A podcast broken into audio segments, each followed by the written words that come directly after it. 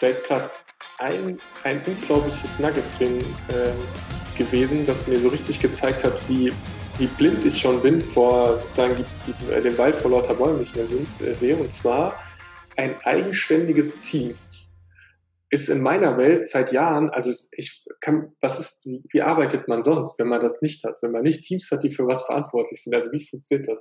Das ist natürlich hochspannend, dass ihr, das heißt, ihr wart in einer Struktur, wo, wo es dann, wo es eine Hierarchie gab, logischerweise, also irgendwie Teamleiter, die Leute hatten, und dann ist einfach Arbeit irgendwie auf die Tische geworfen worden oder irgendwie muss ich kann es, ich kann überhaupt kein Bild in meinem Kopf erzeugen, wie das, wie so eine Arbeit in, in einem Unternehmen, das digitale Produkte anbietet oder Beratung macht oder halt auch Dinge umsetzt, ist, wenn es keine Teams gibt, die für was verantwortlich sind. Das, ja, ist, also heute kann, kann man das nicht mehr glauben, ja. aber bei uns ist es halt ja jetzt vier Jahre her. Ja. Ähm, Akquise wurde gemacht von den Geschäftsführern. Wenn mhm. die Kunden gesagt haben, jo, wir haben hier ein Projekt, dann kamen die Geschäftsführer und haben gesagt, hier ist eine Website, ja. die soll bis dahin dann, dann fertig sein, sind zu unseren Projektmanagern gegangen. Die Projektmanager mhm. haben sich aus all unseren Designern und all unseren Entwicklern die rausgesucht, die gerade Zeit, Lust mhm. oder was auch immer hatten, hat das mit denen umgesetzt und dann mal geguckt. Und das aber ja. dann gleich, gleichzeitig mit fünf Projektmanagern, mit zehn ja. Entwicklern, mit, ich glaube, vier oder fünf UI- und UX-Designern. Und dann hat jeder mit jedem so zusammengearbeitet. Mhm. wenn ich das so sage, ist doch klar, was passiert. Ne? Irgendwie ist, sitzen immer unterschiedliche Leute an den Projekten, es sitzen immer unterschiedliche ähm, Leute an den Kunden. Du hast überhaupt gar keine Möglichkeit für das Ergebnis verantwortlich zu sein. Mhm. Du hast super viel Übergabe. Also es war wirklich so, es war Wasserfall, es war in Gewerken gedacht. Ähm, mhm. Dass das nicht funktioniert hat, ist im Nachhinein klar. Ja. Aber wir mussten zu diesem Punkt kommen, dass es kaputt geht, bis wir sagen konnten, okay, wir wollen es irgendwie ja. anders machen. Wir wollen es ja. wir anders organisieren. Das ist auch, die Herausforderung ist auch jedes Mal wieder von vorne da. Das finde ich ist auch so was Spannendes, wenn du dich auf den Weg begeben hast, weil irgendwann hört das ja auf von, wir wollen irgendwie agil werden, wir wollen ein bisschen schneller werden und so Sachen, ne? sondern irgendwann habe ich so das Gefühl, transformiert sich das zu einem, wir wollen unser Wertegerüst stärker leben und auf unsere Werte achten. Wir wollen äh, das Umfeld so aufbauen, dass wir halt, ähm, du hast jetzt ja Rahmen, ne, diese Box halt haben, in der wir uns bewegen können. Wir wollen ähm, mehr Kreativität ermöglichen, wir wollen mehr Lernphasen ermöglichen, was auch so eine Sache ist, die, wenn du unter Volllast läufst, ja vollkommen wegfällt. Also wann willst du lernen, wenn du immer unter Stress bist? Ja. Kann ja gar nicht funktionieren. Ja. Hm, Finde ich sehr interessant. Okay, das ist schon, ich, ich finde es spannend, weil es, es ist eigentlich immer das Gleiche. Es ist immer, also dieses, wir sollten mal agil werden, habe ich jetzt schon so oft gehört. Und was bei euch spannend ist, ist, dass Hans ja dann tatsächlich das auch unterstützt hat. Ne? Weil das ist das, was ich meistens, ne, so äh, wasch mich, aber mach mich nicht nass. Ähm, zwar irgendjemand sagt, wir sollten agil werden auf Top-Management-Ebene, aber dann sagt ja, ihr halt, ne, ich mache so, wie ich bisher halt irgendwie gelebt habe.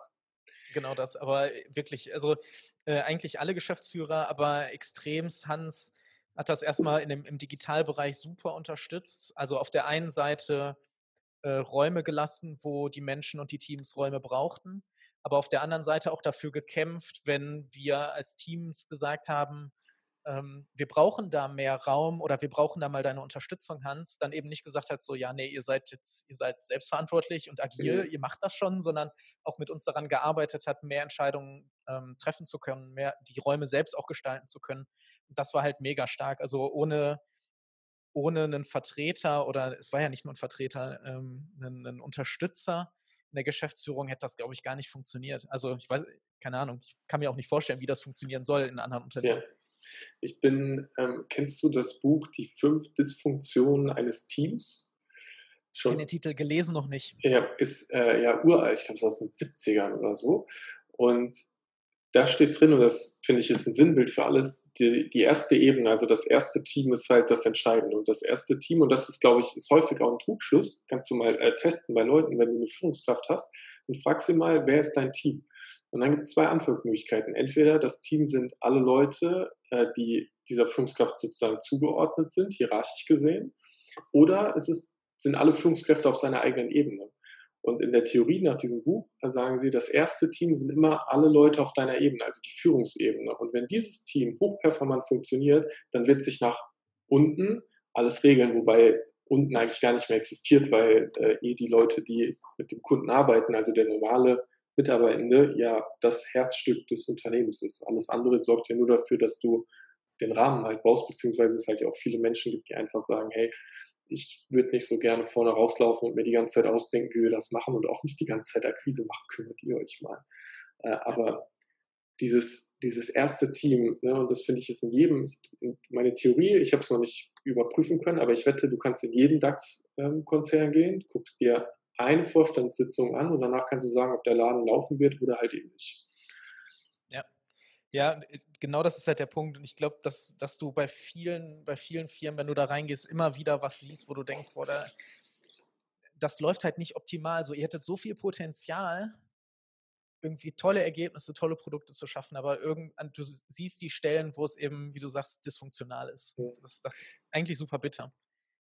Wie ist von der, so der kulturellen Veränderung bei euch, wenn wir das Thema Lernen uns anschauen? Also Lernen im Sinne von einmal aus Fehlern lernen ähm, und aber auch im Sinne von, ich habe ein gutes Buch gelesen, ich habe einen guten Podcast gehört, so Freiraum, um gemeinsam noch Hauttransfer zu machen oder oder Gilden oder wie auch immer das halt genannt wird, Squads, ich weiß gar nicht, welchen coolen Namen gibt es noch alles dafür für Menschen, die sich miteinander. Wie, wie hat sich das bei euch verändert? Ähm, also wir hatten, wir wussten schon lange, dass das irgendwie sinnvoll ist, weil ich meine, als Agentur, warum wirst du als Agentur geholt? Ja, weil du etwas weißt, was der Kunde nicht unbedingt weiß und du ihm helfen kannst, irgendwie ein Produkt umzusetzen oder mhm. zu vermarkten oder die Marke zu stärken. So, das heißt, wir hatten schon immer in uns getragen diesen Wunsch, ja, zu lernen, besser zu werden. Ähm, genau, aber es ist mit der Transformation viel, viel intensiver geworden. Also die Menschen, ähm, erstens nehmen sie sich einfach aus sich heraus jetzt auch die Zeit zu sagen, so wir planen unsere Projekte so, dass wir auch den Raum haben zu lernen, wie du gesagt hast, wenn mhm. du bei 100 Prozent Auslastung bist, dann Keine kannst Chance. du nicht noch kannst du nicht noch lernen, kannst dich nicht noch mhm. weiterbilden. So, das heißt, wir planen unsere Projekte mittlerweile so, dass wir auch die Chance haben, zu lernen, egal ob es eben durch, durch Bücher, durch Fortbildung, was auch immer sind. Wir bieten ähm, unseren Mitarbeitenden Fortbildungsbudgets an, die sie eben selbst nutzen können, ob es dann eben für, für Bücher ist, ähm, für, für Tickets oder was auch immer. Wir sind hier im, im Ruhrgebiet ähm, auch äh, ähm, auf Events unterwegs, wo wir selbst dann auch mal irgendwie was vorstellen, aber wo wir auch einfach lernen wollen. Ähm, wir haben ein eigenes Format, das nennt sich ME Wissen, also für Move. Elevator Wissen, wo wir ähm, untereinander Sachen, die wir gelernt haben, miteinander teilen, mal aufbereiten. Ähm, also es ist einfach ein großer Teil unserer Arbeit geworden, zu sagen, wir alles das, was wir, ähm, was wir brauchen, um besser zu werden und uns zu verändern, das, das wollen wir auch dann miteinander teilen. Mhm. Ja, da stimme ich total zu. Also gerade Fortbildung ist bei mir der größte Gamechanger gewesen, ähm, als ich von, vom Angestellten ins äh, selbstständigen Leben übergegangen bin, weil ich auf einmal unlimitiert, also nicht unlimitiert, aber ziemlich unlimitierte Ressourcen hatte, was halt Fortbildung anging und halt davor immer gebeutelt war in diesem, naja, du darfst halt für 2000 Euro eine Schulung machen, aber die muss im Trainingskatalog des Unternehmens drin sein und eigentlich ist alles, was Cooles gibt es nicht mehr und die Trainer sind auch nicht so mega cool und dann bin ich in die reale Welt gekommen und habe auf einmal gesehen, okay, es gibt Seminare für 200 Euro, äh, wo du mal einen Tag lang dich energetisieren lassen kannst, die total spannend sind. Du kannst aber halt auch zu, weiß nicht, im Führungskontext finde ich Dieter Lange unglaublich gut, in dem seine Seminare kosten halt, es sind gar nicht so, die kosten 1000, 2300 Euro oder sowas. Ähm, und dann einfach sagen zu können, ja, okay, will ich halt einfach machen, mache ich halt mal. Und ich habe, glaube ich, letztes Jahr, ich müsste lügen, ich weiß nicht auswendig, aber bestimmt 30 Fortbildungstage gemacht oder so das war letztes Jahr war ein bisschen intensiv verrückt, muss man schon ehrlicherweise sagen. Ja, aber es ist halt, also woher kommt denn die Veränderung? Entweder weil du halt selbst dir die Räume schaffst, irgendwie Sachen auszuprobieren. Das finde ich gehört halt auch dazu, ne, zu, einem, zu einem agilen Unternehmen Sachen auszuprobieren. Oder du holst dir halt Impulse von draußen. Und wenn du mhm. Eins von beiden kann vielleicht auch noch funktionieren, aber wenn du gar nichts hast, ist halt einfach, ist halt einfach scheiße. Du kannst dich nicht weiterentwickeln, so wie, wie lernst, also wie lernt das Unternehmen, wenn du, wenn du keine Räume gibst, dass die Menschen sich weiterentwickeln können und lernen können oder wenn du nichts ausprobierst. Das ist halt ja. total doof. Es ist ja auch ähm, äh, eigentlich genau das, was wir beide gerade tun, weil ich habe damals, ich habe den Podcast initial mal gestartet, weil ich immer so coole Menschen kennengelernt habe und gedacht habe, äh, also und dann irgendwann überlastet war und nicht genug Zeit hatte, um mit jedem zu sprechen, habe ich gedacht, okay, mache ich halt einen Podcast, dann ist es irgendwie eine Win-Win-Situation. Und bei dir ist ja auch, du hast ja wahrscheinlich auch gerade Arbeitszeit und du bist ja auch als Repräsentant für Move Elevator hier und erzählst halt einfach eure Story, was ja auch schon mega ist, ne? wenn du überlegst, was Unternehmen manchmal für einen Hickhack machen, um einfach Informationen zu teilen und halt wie, wie wichtig wir uns selbst häufig nehmen in dem Kontext und wie simpel das ist, hier einfach mal entspannt miteinander zu reden und ähm, wer weiß, ne? es könnte schon sein, dass es der nächste Mitarbeiter ist, der das hier hört und sagt, ey, bei euch würde ich halt gerne arbeiten. Genau, also das äh, für mich ist es Arbeitszeit, aber einfach, weil es auch dazu gehört, mich weiterzuentwickeln, weil ich jetzt auch nicht jeden Tag vor der Kamera sitze und äh, mich mit Leuten wie dir unterhalte. Ähm, aber andererseits äh, haben wir halt Sichtbarkeit dadurch und warum nicht das auch einfach nutzen? Ne? Das ist, ist, ist doch mega cool. Ja, und es ist, und da finde ich auch wieder, das ist dieses gewisse Art und Weise strategisch. Da würde ich gleich gerne nochmal in die Produktentwicklung mit dir einsteigen, beziehungsweise euer Portfolio, weil ähm, als ich die Frage gestellt habe, wie seid ihr auf mich aufmerksam gewesen, war die Antwort, ja, wir haben Agilität und Podcast gegoogelt. Und letztes Jahr im Dezember äh, war das halt blank. Also das ist nicht besetzt gewesen. Und dann habe ich gesehen, oh, warum Agilität? Da ist die Domäne frei. Und dachte, naja, warum Agilität? Da doch relativ viele Suchtreffer. Ich besetze das halt einfach mal. Ne? Und jetzt sind es ja mittlerweile, das hier ist die 49. Folge, die wir gerade miteinander ähm, hier dann abdrehen und veröffentlichen auch äh, viel geworden. Ne? Also dann kommst du an, in Google kommt dann nicht mehr an dir vorbei irgendwann. Das ist dann auch eine ganz lustige Geschichte. Und das ist auch strategische Positionierung in einem Thema. Ähm, und ich finde, und viel von dem, was du gesagt hast, spielt da rein, weil ich finde halt, oder ich sag mal, Agilität, finde ich, ist ganz häufig halt eine Ausrede. Also so die Leute, die sagen, wir wollen agil werden, das ist halt nie das Problem. Wir reden meistens über, also ganz viel über Führung, wir reden halt aber auch über unternehmerische Klarheit, also dieser ne, dieses Wertekonstrukt, zu wissen, warum gibt es dieses Unternehmen, wo wollen wir überhaupt hin. Und dann aber auch ähm, Produktentwicklung, da würde ich gerne nochmal mit dir rein. Gerade wenn es halt digital wird, was ja heutzutage extrem wichtig ist. Wie, habt, wie, wie hat sich euer Produktportfolio entwickelt im, in dieser Transformation? Weil wenn du auf alles bist, dann kann ich mir gut vorstellen, ihr habt halt alle möglichen Skills und alle möglichen Leute machen was. Und dann habt ihr irgendwann ja wahrscheinlich gesagt, und jetzt positionieren wir Produkte raus, die wir aktiv anbieten und mit denen wir auch kommunizieren und alles, was dann der Kunde noch will, ne, das kannst du dann im Gespräch einfach halt machen. Aber du hast ja auch die drei Punkte gesagt. Wie seid ihr, wie habt ihr euer Produktportfolio angegangen? Ähm, also gar nicht als ersten Schritt. Das muss man auch ehrlicherweise sagen. Also wir mhm. haben erstmal äh, relativ stark an unserer internen Organisation gearbeitet. Ne? Das hatte ich ja gerade erzählt mit, mhm. mit den Teams zum Beispiel. Ähm, aber wir ähm, sind da jetzt eben auch auf mehreren Standbeinen aus. Der eine Teil ist eben das, was Beratung oder kreative Dienstleistungen oder eben auch Auftragsarbeiten mhm. sind, wo wir Produkte für Kunden entwickeln, also für unsere Auftraggeber entwickeln.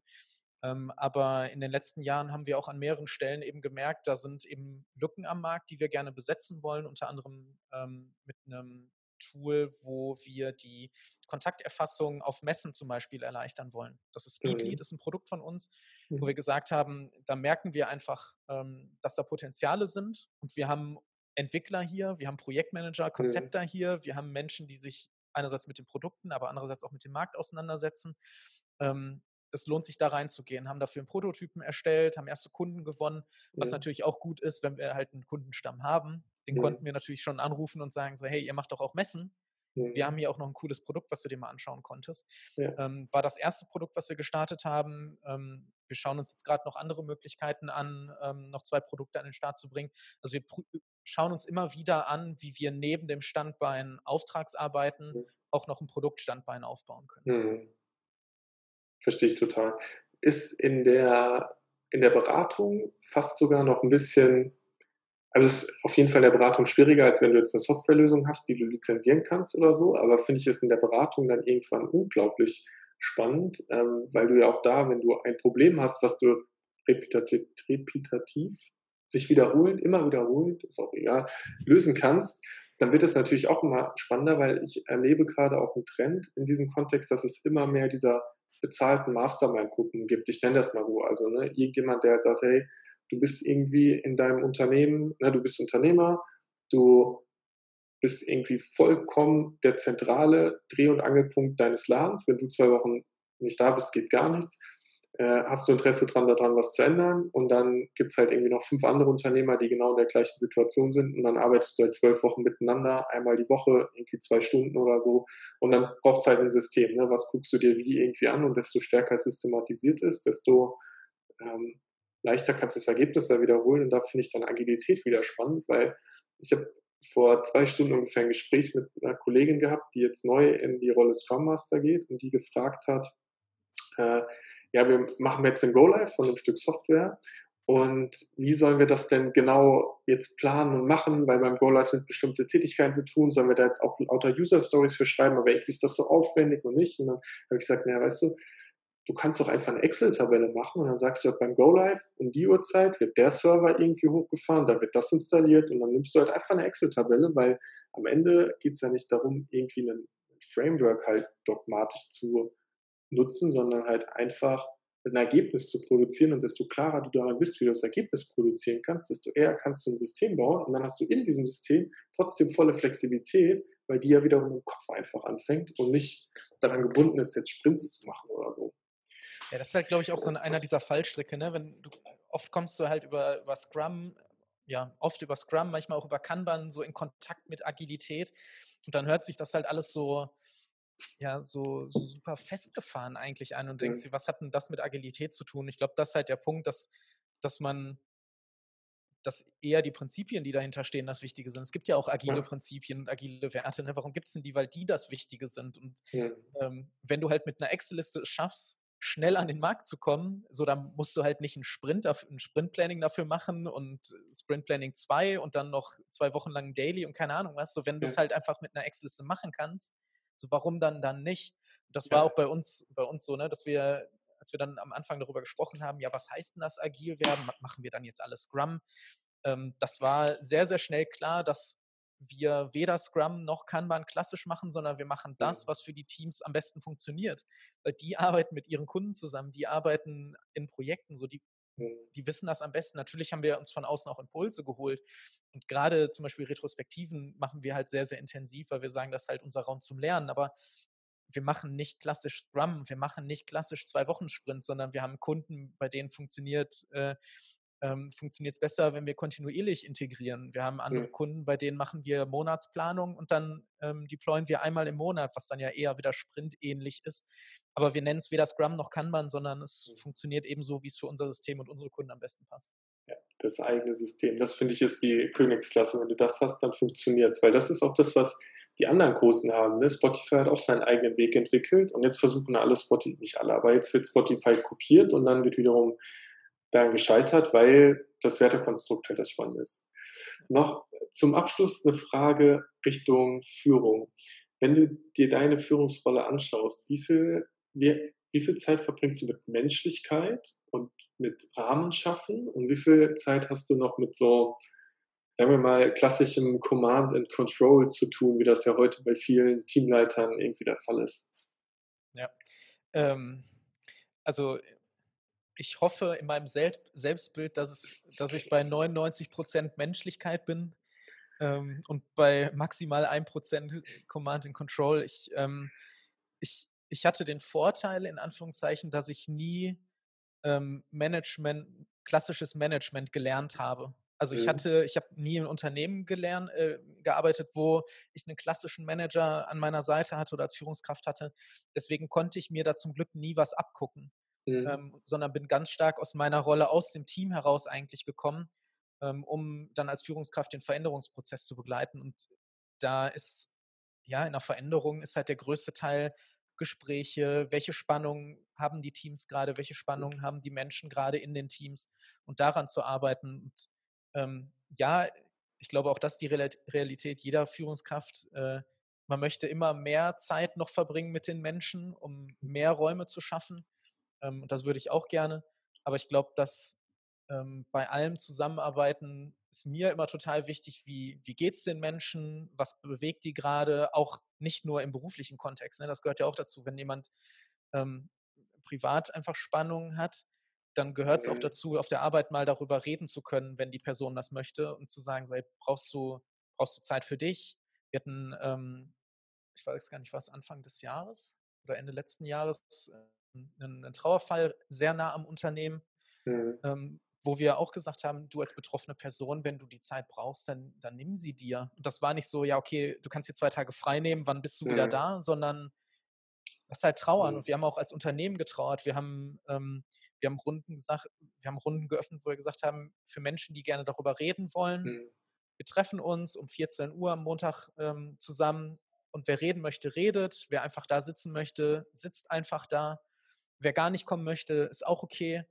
Mhm. Ähm, all das gehörte, gehört da zu unserer, zu unserer Lebensrealität und das, das muss man auch sagen. Krankheit ist ja nicht nur körperlich krank zu sein, ne? Also, mhm. keine Ahnung, Arm gebrochen oder ich habe einen Husten oder Migräne oder was auch immer. Gehört ja auch eine, eine ähm, psychische Gesundheit dazu. Und das gehört, ist dann eben auch Teil, Teil unserer Arbeit, dass wenn Leute sich eben ja, psychisch gerade keinen guten Tag haben, mhm. dass sie halt auch sagen können, hey, ich bin heute mal raus. Ich schaff's halt, ja. geht halt heute nicht. Dafür muss man keinen Schnupfen haben oder einen gebrochenen Arm. Das finde ich. Und das wird der Grund sein, warum es euch in 50 Jahren immer noch halt geben wird und ihr immer noch erfolgreich seid in dem Sinne, dass es euch halt gibt. Ne? Dass es genau diese Menschlichkeit ist das, was es halt, was glaube ich die Arbeitswelt von morgen prägen wird. Ja. Richtig schön. Wow, Hammer. Wenn jetzt jemand sagt, er möchte gern mit dir mal quatschen oder halt natürlich Kontakt ähm, zu euch haben beim Move Elevator, was sind die besten Einfallstore dafür? Ähm, ja, entweder unsere Website, äh, move-elevator.de oder äh, ich freue mich auch über E-Mails. Also ich bin, ähm, ich bin noch nicht so gestresst von E-Mails. Ich habe es geschafft, mich gut zu organisieren und nicht so uh. viele E-Mails zu bekommen. Ähm, deswegen freue ich mich umso mehr, wenn Menschen ähm, mir schreiben und sagen, so, ich habe gehört, was du gesagt hast oder ich habe euer Unternehmen gefunden, das klingt einfach interessant. Lass uns mal unterhalten. Gerne dann eine E-Mail schreiben. Ähm, ich weiß nicht, ob du die einblenden möchtest oder ob ich die sagen soll. Ich kann es in die Show Notes einfach reinpacken. Ja, perfekt. Ähm, ja. Ansonsten zum Hören einmal JPE, also Julian und Peters, at move-elevator.de. Und dann den Link finden wir dann auch in den Show Notes. Sehr cool, passt so rein. Mega. Vielen, vielen Dank, Julian, dass du geteilt hast. So schnell kann fast eine ganze Stunde rumgehen. ja, und wir haben über ganz vieles gar nicht gesprochen. Krass, ja. wie, wie, die Zeit vergeht. Sonst, äh, es gibt immer die Möglichkeit, noch ein zweites Mal zu machen. Das ist ja auch das Schöne daran. Genau. Ich danke dir, dass du da gewesen bist. Und an dich, der du gerade zuhörst, egal wo du bist, Auto, Auto ist wahrscheinlich, wahrscheinlich sitzen die Leute alle auf dem Sofa oder sind spazieren in der aktuellen äh, Zeit, wer weiß. Ich freue mich natürlich total, wenn du ein Abo da lässt, bewertest, schreib in die Kommentare rein, wie fandest du die Folge, welche Fragen hast du und dann können wir beim nächsten Mal auch noch darüber sprechen. Und damit endet die heutige Folge. Vielen Dank, lieber Julia. Und bis zum nächsten Mal. Ciao, ciao.